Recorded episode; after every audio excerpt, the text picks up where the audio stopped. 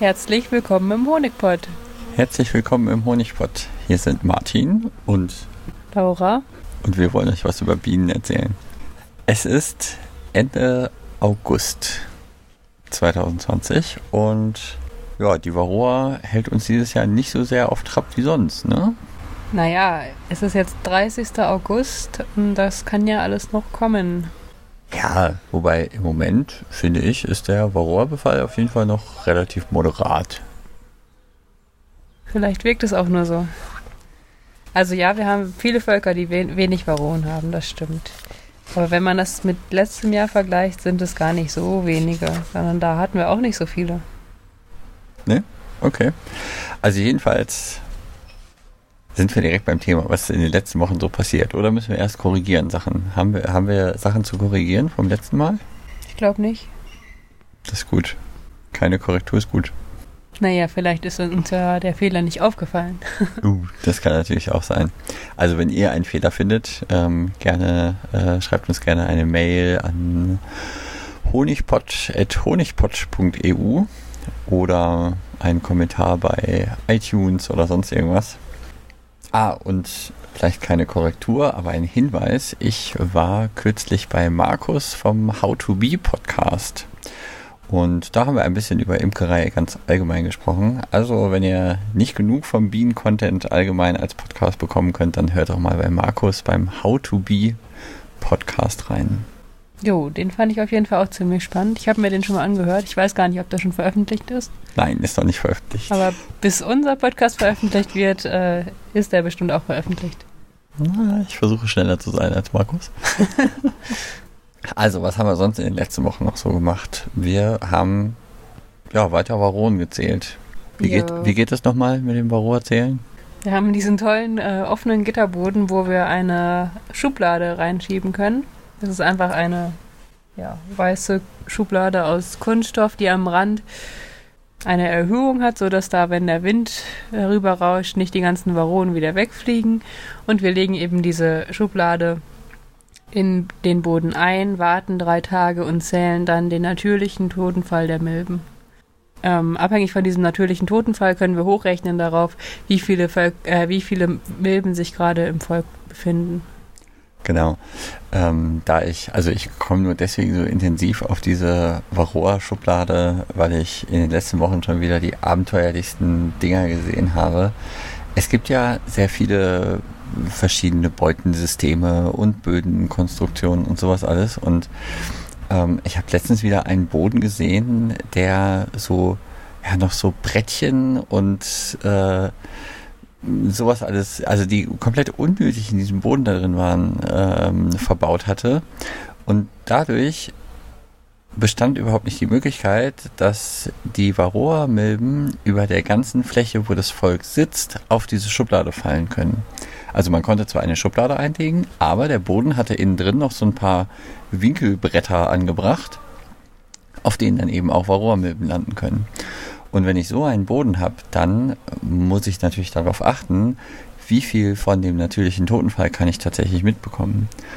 Auch wenn man zum Beispiel das Deutsch-Normal-Beutensystem in dieser Segeberger Beute hat, da gibt es einen Boden, der hat nur, ja, ich sag mal so, die Hälfte der Fläche ist da mit einem Gitter versehen. Ja, es gibt ja aber auch viele Segeberger Beuten, wo der Boden komplett zu ist. Ich hoffe, die Imker haben die inzwischen alle rausgeschmissen und keiner von denen imkert mehr mit einem komplett geschlossenen Boden. Das stimmt. Ja, und es gibt noch ein anderes Problem bei den Schubladen. Oder was ich noch so kenne, ist, dass die Imker, dass einige Imker das einfach das ganze Jahr über drin lassen und dann halt mal ab und zu draufschauen. Und dann hast du aber überhaupt keine. Also es, das ist überhaupt nicht aussagekräftig, weil du gar nicht weißt, wie lange sind die Milben jetzt runtergefallen, über welchen Zeitraum. Und irgendwann holen auch die Ameisen die Milben weg. Die wissen dann, da gibt es was zu snacken und dann kommen die immer wieder. Die Ameisen lernen das, ne? Wenn man dauerhaft die Windel drin lässt, äh, wissen die irgendwann Bescheid. Jo, alles klar, da gibt's Futter. Genau. Mhm. Ja, also deswegen packen wir die Windel eben nur möglichst selten rein. Und ja, man muss eben wirklich darauf achten. Also wir haben eigentlich nur Böden im Einsatz, die wirklich ausreichend groß unten mit einem Gitter versehen sind, sodass hier keine ja, keine Winkelbretter oder sowas drin sind, wo noch die Milben drauf liegen bleiben, sondern dass wir wirklich mitbekommen, alle Milben, die da runterfallen. Ja. Ja, und wenn man solche Winkelbretter hat oder so, dann muss man eben mal über das Flächenverhältnis ausrechnen, wie viele theoretisch gefallen wären. Aber das ist halt auch nicht so zuverlässig. Ich würde noch ein bisschen Sicherheitsfaktor mit einrechnen. Mhm. Weil, ja, die, die Milben fallen halt irgendwo in diesen Boden. Ja, die ähm, fallen halt insbesondere da, wo die Brut sitzt. Und wenn nicht gerade der Bereich, der frei ist, der Bereich ist, wo auch die Brut sitzt, ist das halt nicht aussagekräftig. Dann ist das ziemlich ungünstig, ja. Und gerade wenn ich Ableger aus einer Brutwabe zum Beispiel baue, und wenn ich, da sitzt ja die Brutwabe ganz an, am Rand des Kastens und auch wenn das Volk weiter wächst, bleibt immer noch sehr viel Brut direkt an der Kastenwand. Und wenn ich dann direkt unter dieser Brutfarbe so ein Brett habe, dann entgehen mir natürlich relativ viele Milben. Mhm, ja. Da muss man ein bisschen drauf aufpassen. Das stimmt. Wie viele Milben dürfen denn aktuell so als natürlicher Totenfall auf so einer Windel landen? Mhm, Im Ableger sollten das nicht mehr als fünf sein und im Wirtschaftsvolk nicht mehr als zehn. Genau. Wobei jetzt bald gehen die Grenzen eigentlich auch schon runter, oder? Im September wird die Grenze verringert, meine ich, auf 3 und 5, kann das sein? Nee, 1 und 5. 1 und 5 sogar. Also das heißt, der Ableger darf dann nicht mehr als eine Milbe haben. Und die Wirtschaftsvölker nicht mehr als 5. Ab Mitte September. Ab Mitte September, okay. Dann haben wir noch ein bisschen Zeit. Genau, wenn wir jetzt aber erhöhten Milbenfall haben, dann äh, also mehr als 10 Milben pro Tag im Wirtschaftsvolk oder mehr als 5 im Ableger, dann behandeln wir die mit Ameisensäure. Genau, jetzt im Moment bei so einem Volk kann ich die ja eigentlich nur mit Ameisensäure behandeln, weil es eben noch jede Menge Brut gibt. Denn Ameisensäure wirkt in die verdeckelte Brut ähm, anders als alle anderen zugelassenen Mittel. Ja. So, nur nur, ich muss sie da irgendwie reinbekommen. So, aber nochmal zurück, Varroa-Zählung. Wir haben, wir haben schon fleißig gezählt, ne? Bei den Wirtschaftsvölkern, die wir jetzt so geteilt und behandelt haben, war bis auf ein Wirtschaftsvolk, waren es bei allen vergleichsweise wenig Milben, ne? Ja, deutlich unter 10 Milben pro Tag, ja. Sodass wir hier die meisten Völker geteilt und behandelt haben. Und das ist ja jetzt auch schon ein bisschen her. Teilen und behandeln haben wir ja letztes Mal ganz viel drüber gesprochen. Und ähm, die Fluglinge haben wir ja größtenteils direkt mit Jungköniginnen ausgestattet, weil wir ja auch noch relativ viele Jungköniginnen übrig hatten. Und ähm, dann haben wir bei den Fluglingen ja direkt die jungen Königinnen eingesetzt, also alte Königin raus und junge Königin rein. Und da habe ich so eine Feststellung gemacht, das wollte ich mal hier auf jeden Fall zu Protokoll geben. Ähm, es hat bei einigen Fluglingen eine ganze Weile gedauert, bis die neue Königin Eier gelegt hat. So, mm, ich habe es nicht ganz genau aufgeschrieben, aber ich gehe im Moment so von ein bis zwei Wochen teilweise aus. Mhm. Ja. Kannst du das so bestätigen? Oder nicht so drauf geachtet? Ich, ja, ich kann nur sagen, dass ich bei einem, wo ich behandeln wollte, oder den, wo ich den Flugling behandelt habe, da habe ich auch keine Eier gesehen. Bei anderen aber schon. Aber ich kann mir einfach vorstellen, dass es ein bisschen länger dauert, weil die Zellen quasi nicht vorbereitet sind für die Königin, dass die Eier darin legt. Naja, so eine mögliche Erklärung. Vielleicht mussten sie sich auch einfach erst an die Königin gewöhnen. Jedenfalls hat es ein bisschen gedauert, aber jetzt, wo ich die Fluglinge nochmal kontrolliert habe, war bei keinem, den ich jetzt irgendwie als problematisch markiert habe. Also alle haben dann schließlich irgendwann angefangen, Eier zu legen und ich habe bei allen auch Maden gesehen, wo ich jetzt so reingeguckt habe? Naja, wir hatten einen Flugling, wo wir reingeschaut haben und gesehen haben, dass die Arbeiterinnen irgendwie mit der Königin kämpfen. Hatten wir da dann irgendwie die noch ausgetauscht? Die haben wir dann rausgenommen und ausgetauscht, ja. Das war aber eine alte Königin, oder? Nee. Auch eine junge? Ich meine, dass sie jung war. Stimmt, die haben so sich so zusammengeknäult und die Königin festgehalten und ähm, da gab es auf jeden Fall auch keine Eier drin. Genau. Also die wurde ausgetauscht gegen eine junge Königin? Ja, wir haben im Flugling eine ungezeichnete, nicht legende Königin gefunden. Die wurde von den Bienen nicht angenommen. Also die hat, haben gekämpft und dann haben wir die rausgenommen. Eine ungezeichnete, also war die jung. Vielleicht zugeflogen. Ja. Ja, eine Ach, Vermutung. Weiß ich Oder stille Umweiselung oder sowas und wir haben die nicht gesehen. Hm. Also, Ähm, wenn wir in dem Volk, da hatten wir glaube ich auch das Absperrgitter schon raus und dann haben wir den Flugling gebildet, haben durchgeguckt, okay, keine Königin gesehen und ja. Naja, jedenfalls, okay, also bei einem Flugling war irgendwas komisch, aber wir haben es jetzt gerade hier nicht so genau auf dem Schirm. Für mich der wichtige Punkt war aber einfach, weil ich das auch in der Zwischenzeit ein, zweimal gefragt wurde, ähm, ob das denn normal ist, dass so ein Flugling dann einfach ein bisschen braucht, bis da die ersten Eier wieder auftauchen. Und also bei uns war das jetzt auf jeden Fall auch äh, zu beobachten. Und ja, die haben sich aber gut weiterentwickelt und ich konnte jetzt zuletzt auf jeden Fall kein Problem bei denen erkennen. Ja, aber wenn- du sagst stille Umweiselung, dann frage ich mich jetzt, ob, äh, ob die dann zwei Königinnen hatten. Und wir denen jetzt eine dazugesetzt haben, obwohl die schon eine hatten. Also Ja, wir- vielleicht. Wenn die zwei hatten, haben wir eine rausgenommen, haben eine zugesetzt und jetzt haben die möglicherweise wieder zwei gehabt. Naja, Die hatten, als ich letztes Mal nachgeguckt habe, auf jeden Fall die viel Brut. okay. Wie sieht's denn bei den Brutlingen aus? Die ersten haben angefangen zu legen. Also, naja, okay. Mindestens einer. Hast du vorhin gesagt. Ja, also nach drei Wochen sind wir eben zu den Brutlingen gegangen und haben die ähm, eingeengt, das heißt auf eine Zage verkleinert und alle Altwaben rausgenommen und dann mit Oxalsäure behandelt. Also Wabenhygiene. Genau, Wabenhygiene gemacht und dann behandelt und ähm, drei Wochen heißt, alle Brut ist ausgelaufen. Die Königin ist aber dann häufig noch nicht begattet.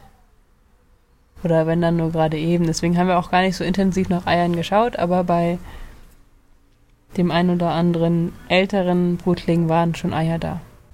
Genau.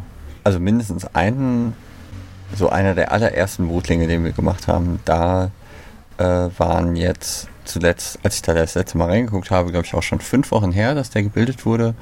Und da habe ich auf jeden Fall schon Brut in allen Stadien gesehen. Also da hat es auf jeden Fall funktioniert. Die Königin wurde begattet und da entstehen jetzt gerade neue Bienen. Okay, ja, das war also noch, also du hast da nochmal reingeschaut nach der Behandlung, also zwei Wochen nach der Behandlung. Genau. Es ist auch wichtig, dass man das macht, weil das kann ja sein, dass die Königin nicht begattet wurde. Und dann muss man schnell die Völker wieder vereinigen. Ja, oder zumindest nicht zu lange warten. Ja, sonst gibt es drohnenbrütige Arbeiterinnen. Ja. Drohnenmütterchen. Was? Drohnenmütterchen. Drohnenmütterchen. Drohnenmütterchen. Ähm, möchtest du dann noch mal kurz erzählen, wie wir das machen mit dem Brutling behandeln nach drei Wochen? Also mit der Wabenhygiene und so, ne? Mhm. Also der Brutling ist ja auf zwei Zagen, je nachdem, ob ich die im April oder März, April nach unten oder nach oben erweitert habe, habe ich die alten Waben dann in der oberen oder in der unteren Etage vom Brutling. So, und wenn ich jetzt eben den Brutling gebildet habe, drei Wochen gewartet habe, dann ist die ganze Brut ausgelaufen. Das heißt, es gibt keine verdeckelten Brutzellen mehr. Und auch noch keine neuen Zellen, weil ich ja eben nach drei Wochen, ne, dann ist die Königin meistens noch nicht begattet.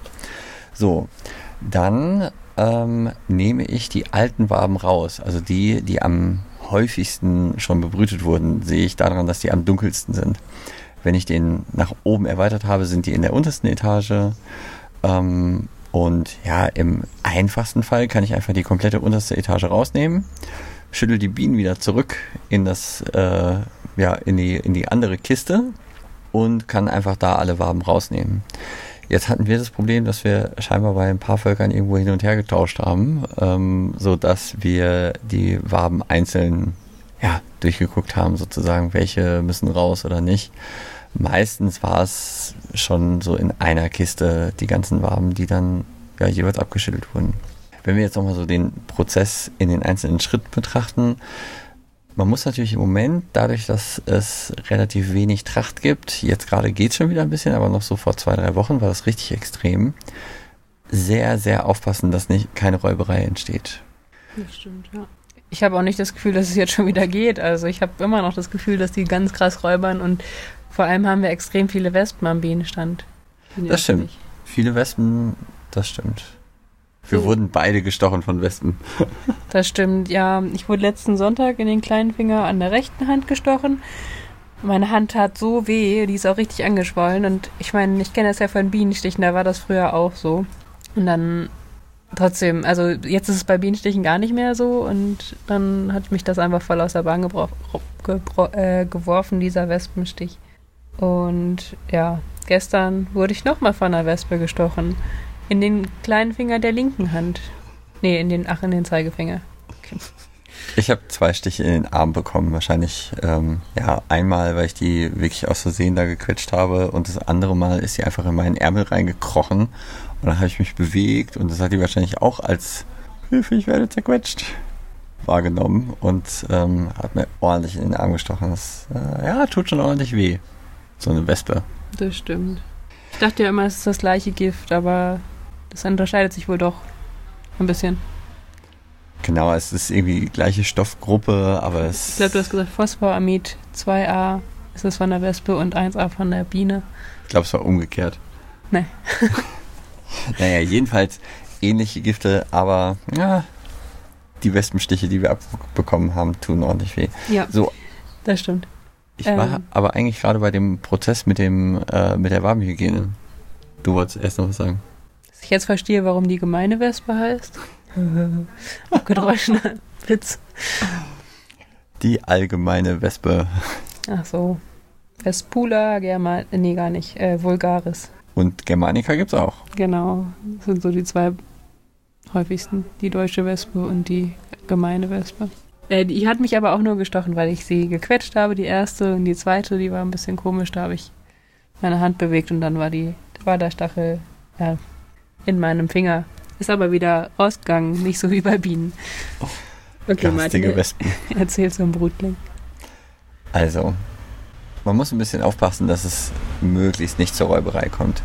Deswegen nehme ich mir ein paar Blechdeckel zur Hand, damit ich die Kiste, also die eine Kiste, die ich dann vom Brutling wegnehme, ähm, in so einen Blechdeckel stellen kann und noch einen Blechdeckel oben drauflegen kann, damit die so lange abgeschirmt sind.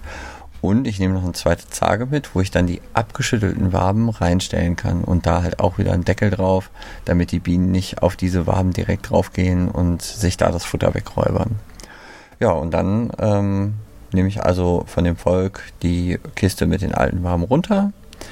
Ähm, wenn ich gerade noch eine Zage habe, stelle ich mir da noch eine Zage, also eine leere Zage als Trichter drauf und dann nehme ich eine Altwabe nach der anderen, schüttel die Bienen einfach wieder in den, ja, in das verbleibende Volk rein und verstaue die abgeschüttelten Waben dann eben in der anderen Leerzage, die ich noch da habe und mache da direkt über den Deckel drauf, dass da keine Räuberei entstehen kann. Wenn ich dann alle abgeschüttelt habe und sich alle wieder in dem Volk gesammelt haben, dann kommt da der Deckel drauf. Ich warte erstmal ein paar Minuten, ähm, mache vielleicht in der Zeit schon das nächste Volk, Wabenhygiene, wenn ich mehrere an dem Stand habe. Und ja, dann kommt als nächstes nochmal das Behandeln mit der Oxalsäure. Und da auch wieder alle Waben rausnehmen und die Bienen einsprühen und nicht die Waben einsprühen. Also wenn die Bienen auf den Waben sitzen, ja, dann drauf sprühen aber versuchen die Bienen einzusprühen und nicht die Waben einzusprühen. So ähnlich wie bei der Ablegerbehandlung im äh, April, Mai, Juni. Genau, und ähm, wir besprühen dann auch die Wand nochmal. Also wenn da Bienen drauf sitzen, dann kriegen die auch nochmal ein paar Sprühstöße ab. Ähm, ja, es gibt aber auch noch andere Möglichkeiten. Ja, die werden gerade so ein bisschen erforscht. Ne? Die Bienen hängen bei diesem Einengen häufig unten drunter als Traube so drunter. Ne? Und dann könnte man ja auch die Traube unten drunter besprühen und die restlichen Bienen, die in den Wabengassen sitzen, beträufeln. Genau, dann muss man nämlich nicht das ganze Volk auseinandernehmen. Ähm, Finde ich eigentlich auch ganz praktisch. Und so steht es auch in dem einfach im Buch. Steht so drin? Mhm. Ah. Ja. Und da steht noch was, was ich auch praktisch finde ähm, dass man die Wabenhygiene tagsüber macht, also nachmittags irgendwie, und die Behandlung dann erst abends. Macht einfach Sinn, weil ähm, die sich dann abends schon wieder beruhigt haben zum einen und außerdem ist die Kiste dann voll und nicht die, die Flugbienen, die noch Nektar sammeln etc., sind dann auch alle wieder drin und dann, dann werden wirklich alle behandelt. Das stimmt. Ich will ja möglichst alle Bienen erwischen und alle Varroa-Milben aus dem Volk rauskicken. Genau. Dann gibt es noch einen besonderen Brutling, von dem ich gerade noch einmal erzählen möchte. Das war ein Brutling, wo wir zu dem Zeitpunkt, als wir die geteilt und behandelt, oder also als wir teilen und behandeln gestartet haben, festgestellt haben, oh, der sieht aus, als wäre der drohnenbrütig. Ja, ist richtig. Also der war drohnenbrütig, aber es gab eine Königin. Das heißt, er wahrscheinlich hat die Königin unbegattete Eier gelegt. Richtig. Die war dann entweder schlecht begattet oder war einfach so alt, dass ihre Spermathek leer war. Die konnte nur noch Arbeiter, äh, nur noch unbegattete Eier, also Drohneneier legen. Und was haben, was haben wir dann gemacht? Wir haben trotzdem Teilen und Behandeln versucht. Und das Volk eben in Brutling und Flugling aufgeteilt. Dem Flugling eine neue Königin gegeben. Die hm. Königin, die nur noch unbegattete Eier gelegt hat, musste dann das Zeitliche segnen. Genau. Und dann haben wir gewartet. Ach so, wir haben dann noch eine Brutwabe von einem anderen Volk ähm, in den Brutling gehängt, damit die eine Chance haben nachzuweisen. Weil aus der Drohnenbrut können die natürlich nicht nachweisen. Genau.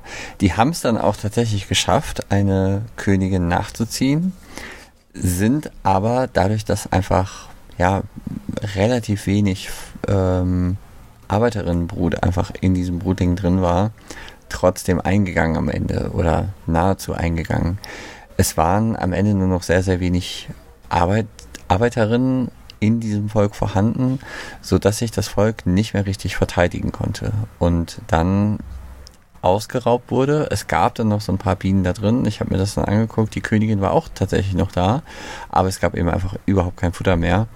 Ich habe dann noch ausprobiert, denen mal eine Futterwabe zu geben, aber die scheinen wirklich zu dem Zeitpunkt schon alle Fluglochwachen wirklich verloren zu haben und äh, waren deswegen also nicht mehr in der Lage, sich da überhaupt noch so zu verteidigen. Hm. Die haben schon die weiße Fahne geschwenkt. Ja, also auch die Wabe, die ich denen dann dazu gegeben hatte, die war innerhalb von wenigen Tagen leer. Und ähm, ja, dann habe ich die aufgelöst.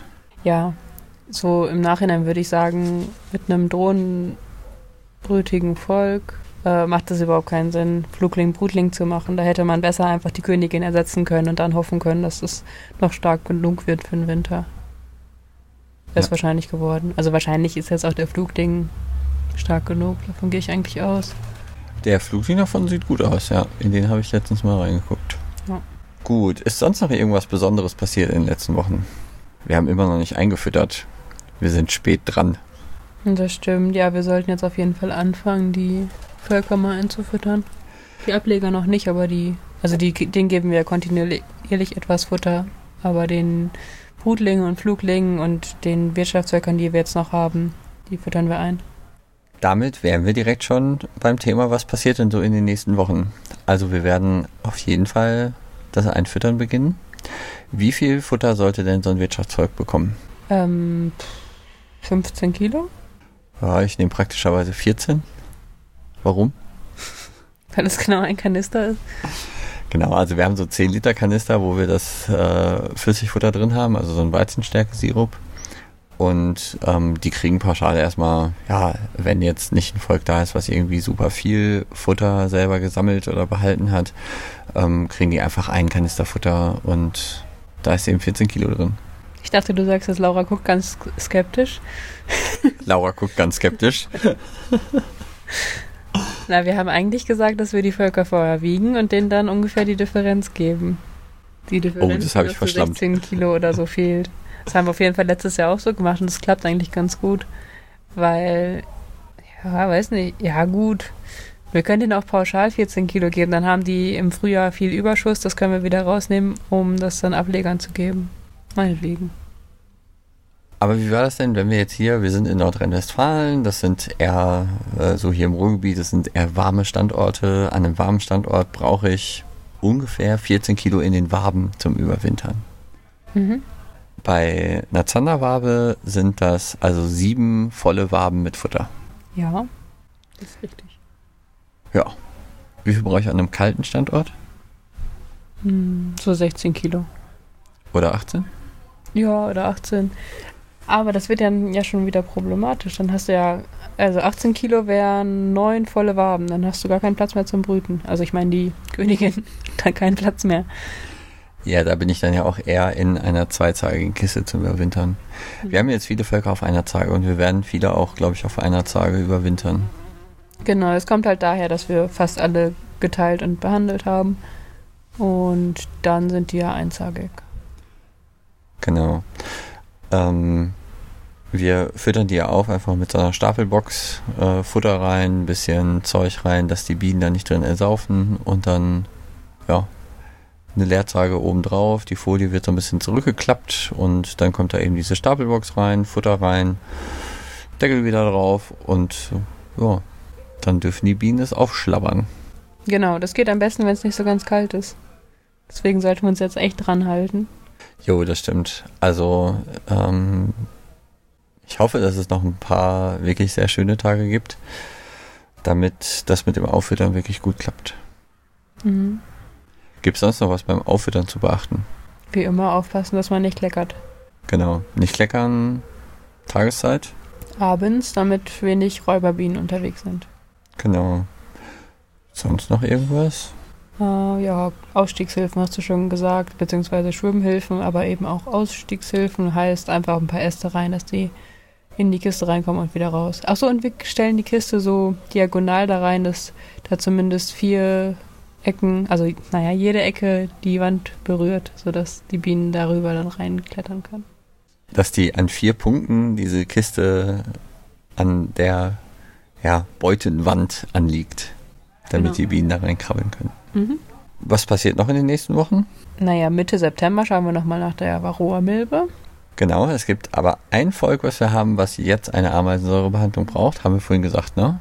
Wir müssen ja bei einem Volk müssen wir Ameisensäurebehandlung machen. Da äh, vielleicht noch ganz kurz, das war ein Schwarm, den wir eingefangen haben. Und wir haben gehofft, dass wir von dem ein bisschen Honig ernten können. Deswegen haben wir den nicht mit Oxalsäure eingesprüht, als wir den eingefangen haben. Und das rächt sich natürlich jetzt richtig, weil der aktuell, ich glaube, 15 Milben pro Tag ungefähr fallen darunter im Schnitt. Hm, ich meine 12,5. Du hattest irgendwie 40 gesagt? Oder 45? Hm, okay. Bin mir nicht mehr ganz sicher. Also über 10 Milben pro Tag kommen da runter und deswegen kriegt er jetzt eine Ameisensäurebehandlung. Das werden wir jetzt in den nächsten Tagen machen. Jetzt gerade in den letzten Tagen war das Wetter einfach noch nicht gut genug, um hier so eine Ameisensäurebehandlung zu starten. Also man hätte das probieren können, aber ich hoffe, dass es in den nächsten Tagen noch mal ein bisschen wärmer wird und ähm, das vereinfacht dann die Ameisensäurebehandlung. Jep. Das heißt, wir werden da eine Leerzage draufstellen ähm, den Ameisensäure-Dispenser. Genau, wir benutzen den Liebig-Dispenser, der, ja, damit haben wir ganz gute Erfahrungen gemacht. Man muss sich da immer erst ein bisschen drauf einstellen.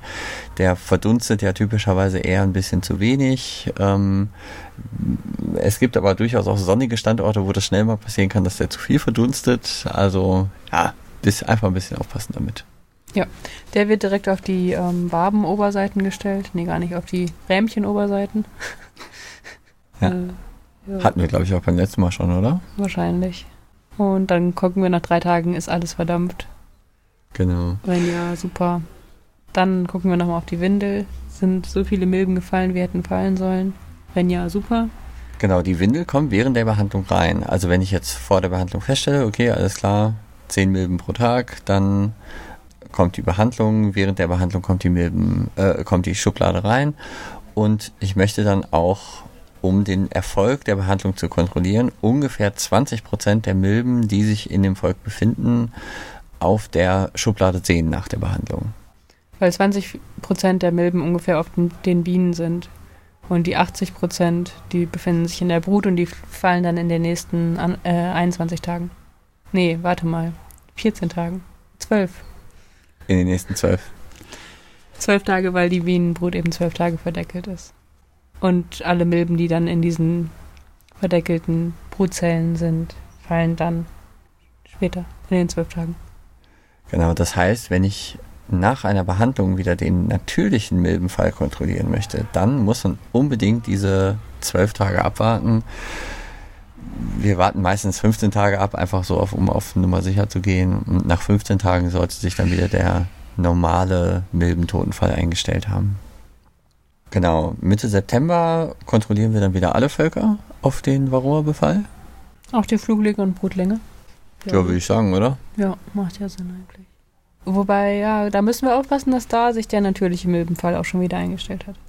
Stimmt, bei der Oxalsäurebehandlung dauert es länger, bis sich der natürliche Milbenfall wieder einstellt. Ich glaube so drei oder vier Wochen oder so, weil die Oxalsäure schädigt die Milben irgendwie, mh, sodass die so ja, angeduselt über die, über die Bienen da laufen und deswegen brauchen die einfach eine gewisse Zeit, bis sie tot runterfallen. Genau. Ich wollte noch eine Sache sagen. Wir haben über Wabenhygiene gesprochen. Äh, was machst du denn mit Waben, die noch relativ viel Futter haben? Wenn die komplett schwarz sind, einschmelzen. Und wenn die noch nicht so komplett schwarz sind, sondern nur mittelschwatt? Mittelschwatt. Mittelschwatt versteht man aber nur im Ruhrgebiet, glaube ich. Also mittelschwarz, mitteldunkel. Ja, dann kann man die durchaus nochmal so im Ableger reinhängen, ja, dass er sich das, äh, das Futter daraus snackt und ähm, zur Not können sie da ja auch nochmal irgendwie ein, zwei Mal brüten drin. Ja. ja. Aber wenn jetzt in so einer Wabe, die extrem schwarz ist, ähm, ein Kilo Futter ist, dann schmelzen wir es einfach trotzdem ein. Warum werden die eigentlich so schwarz? Mm, Weil die Maden sich während des während der Entwicklung häufiger ähm, häuten. Das sind diese Madenhäutchen. Ja, auch. Und weil die da reinkacken, bevor die die Zelle verlassen. Also nur einmal äh, zur, zur, damit keine Missverständnisse auftauchen, die Maden häuten sich einmal. Also die, die spinnen sich ja einmal ein in diesen Kokon, um die Transformation zu machen. Und bevor die sich da einspinnen, kacken die einmal in diese Zelle. Oder? Habe ich das falsch im Kopf? Hey, die häuten sich doch mehr als einmal. Die wachsen doch die ganze Zeit. Hm. Nee, die Made wächst, wächst, wächst, dabei häutet die sich nicht, weil die halt, ne, flexible Haut und so. Also aus dem Ei schlüpft eine Made, die blub, blub, blub, ähm, die wächst und wächst und wächst. Dann verpuppt die sich und bevor die sich verpuppt, kackt die einmal in die Zelle rein. Und dadurch werden die schwatt. So hatte ich das immer verstanden. Aber vielleicht ist das falsch. Hier steht, im fünf- bis sechstägigen Stadium der Rundmade durchläuft die in den ersten Tagen mit Futtersaft, später mit Honig und Pollen ernährte, schnell wachsende Larve vier Häutungen. Das heißt, als Rundmade alleine durchläuft sie schon vier Häutungen. Aber die Häute landen nicht in der Zelle. Sondern? Ja, die werden wieder aufgeknuspert von den Arbeiterinnen oder so. Aber das würde ja bedeuten, dass. Äh, also du meinst, dass nur der Kot zurückbleibt, oder wie? Nee, der Kot und diese, äh, diese seidengesponnene äh, Verpuppungshaut. Kokon. Der Kokon. So, wir befragen kurz die Humboldt-Universität zu Berlin. Die scheint in dem Bereich was veröffentlicht zu haben. Na, hier geht es einfach nur um die Entwicklung und hier steht, dass die sich insgesamt sechsmal häuten. Und danach erfolgt das Durchnagen des Zelldeckels Hm. und der Schlupf der erwachsenen Biene. Aus der fünften Häutung geht nämlich die Puppe hervor. Naja, Aber wie soll das jedenfalls. denn funktionieren, dass die ähm, Häute quasi rausgeworfen werden, aber die Kokonhaut da bleibt? Weil der Zelldeckel drauf ist. Das, das verstehe ich nicht. Also, wenn sich diese kleine Made häutet, dann ist, bleibt da die Haut zurück und die, die Putzbienen, die Ambienen räumen die weg. So, Nee, und die- die nein, letzte Haut, nein. die letzte Haut wird ja von der Biene so an die Zellwand gedrückt und die letzte Haut bleibt deswegen da übrig. Na gut, vielleicht. Also, naja, zwei Häute bleiben dann übrig. Ach, schwierig. Müssen wir nochmal klären vielleicht. Für nächste Mal. Hm. Aber Vielleicht worauf uns ja ein Biologe dazu helfen. Ja, wir laden uns einfach mal einen Biologen hier ein. Oder eine Biologin. Worauf wolltest du denn jetzt eigentlich hinaus? Ja, ich wollte nur noch mal sagen, also wir kriegen halt häufiger die Frage, wie das denn ist mit äh, Wabenhygiene bei Waben, die noch sehr, sehr viel Futter haben. Und das ist ja irgendwie ein bisschen schade drum. Um das Futter. Also auch, keine Ahnung, mir fällt es dann auch schwer, das wegzuwerfen. Insbesondere, wenn es frischer Honig ist, den die Bienen gesammelt haben. Aber am Ende ist es eben auch wichtig, die Warmhygiene zu machen, um die Bienen gesund zu halten, um möglichst wenig Krankheiten zu haben, ähm, sowas. Und deswegen halte ich die Wabenhygiene trotzdem dafür sehr empfehlenswert, weil man sich einfach viele andere Probleme erspart, auch wenn man ab und zu dann mal ein bisschen Futter damit entsorgt. Ja, ist genauso. Gut, dann haben wir alles. Kann ich noch mein unnützes Teil des Monats bearbeiten aus dem Imkereibedarf? Nein. Was fehlt? Nichts, nein, mach. Also es ist dieser Ameisensäure-Schwammtuchverdunster mit diesen Schiebekläppchen drin. Das Ding ist so, das Ding ist viereckig und hat ähm, da so eine Plastikabdeckung äh, oben drauf, die ähm, ja, die, die rund ist und so verschoben werden kann. Und eigentlich, ich habe das immer für ein Relikt aus grauer Vorzeit gehalten, aber letztens habe ich gesehen, nee, nee, das wird immer noch verkauft. Und ähm, total viele Imker benutzen das. Und ich habe einfach gedacht, dass diese Schwammtuchmethode einfach, dass es vorbei ist. Ne? Dass, es, dass wir das nicht mehr so machen. Es gibt auf jeden Fall deutlich einfache Möglichkeiten, ja. Oder welche, die einfach besser funktionieren und wo das die Ameisensäure dann wirklich richtig dosiert ist und nicht, ja, kann ja funktionieren oder so. Ja, und wo einfach diese Anwendungssicherheit viel, viel höher ist. Also wo nicht die Gefahr besteht, so, ups, Ameisensäure durchgerauscht, jo, Königin tot, alles klar, Volk hin. Ja, wobei ich auch denke, dass es halt Imker gibt, wenn die das schon 20 Jahre machen und das jedes Jahr gut funktioniert, die haben halt raus, wie es funktioniert. Das ist ja auch in Ordnung. Nur wir empfehlen das unseren jungen Imkern nicht und wir machen es auch selbst nicht, weil wir die Erfahrung nicht damit haben und ähm, einfach viele Schwachstellen sehen und wir sehen, dass es mit so einem Dispenser einfach deutlich einfacher ist. Und den kann man immer wieder verwenden. Also das ist eine einmalige Anschaffung. Naja, das Schwammtuch kannst du auch immer wieder verwenden. Der entscheidende Punkt, den ich hier aber sehe, ist, dass es, dass die Anwendungssicherheit bei den ganzen Schwammtuchmethoden nicht sehr hoch ist. Also die Gefahr bei den Schwammtuchmethoden, was falsch zu machen, ist wesentlich größer als bei den Vakuumverdunstern. Und deswegen wenn man eine hohe Anwendungssicherheit haben möchte, kann ich euch nur empfehlen, nehmt einen Vakuumverdunster und nicht so ein Schwammtuch-Dings. Ich glaube, wir müssen mal kurz den Krankenwagen abwarten. So, Krankenwagen ist vorbei. Also, es gibt so viele bessere Methoden, als irgendwelche Schwammtuch-Applikatoren zu benutzen. Meine Empfehlung ist, benutzt Vakuumdispenser oder benutzt Methoden, mit denen man gar nicht mehr auf Ameisensäure zurückgreifen muss. Dadurch erhöht ihr die Anwendungssicherheit für euch einfach beträchtlich. Noch, noch Ergänzungen dazu? Ja, es ist halt schwierig, komplett auf die Ameisensäure zu verzichten. Genau, aber wenn ich schon nicht darauf verzichten kann, dann ähm, möchte ich zumindest empfehlen, eine halbwegs sichere Methode zu verwenden, wo die Wahrscheinlichkeit eines Totalverlustes des Bienenvolkes möglichst gering ist. Yep. Zum Beispiel bei Max. Genau, Max-Streifen sind da eine gute Alternative. Insbesondere, wenn es in, äh, jetzt in die kühlere Jahreszeit geht. Da kann man mit den Max-Streifen wirklich extrem gute Ergebnisse erzielen und einen sehr guten Behandlungserfolg erzielen. Aber wir nehmen keinen Max, oder? Aber ah, wir haben ja nee, nur wenig Völker, wo wir Ameisensäure benutzen müssen. Ach so. Hm. Naja, so als Notfall habe ich äh, ein, zwei in der Hinterhand. Vielleicht sollten wir das für den Schwarm verwenden. Jetzt im Moment ist es noch warm genug. Okay. Dann testen wir mit Dispenser und zur Not nehmen wir Max. Genau. Dann haben wir alles, oder? Ja. Vielen Dank fürs Zuhören. Vielen Dank fürs Zuhören. Schreibt uns Kommentare. Oder Anmerkungen per Mail. Bis zum nächsten Mal. Bis dann.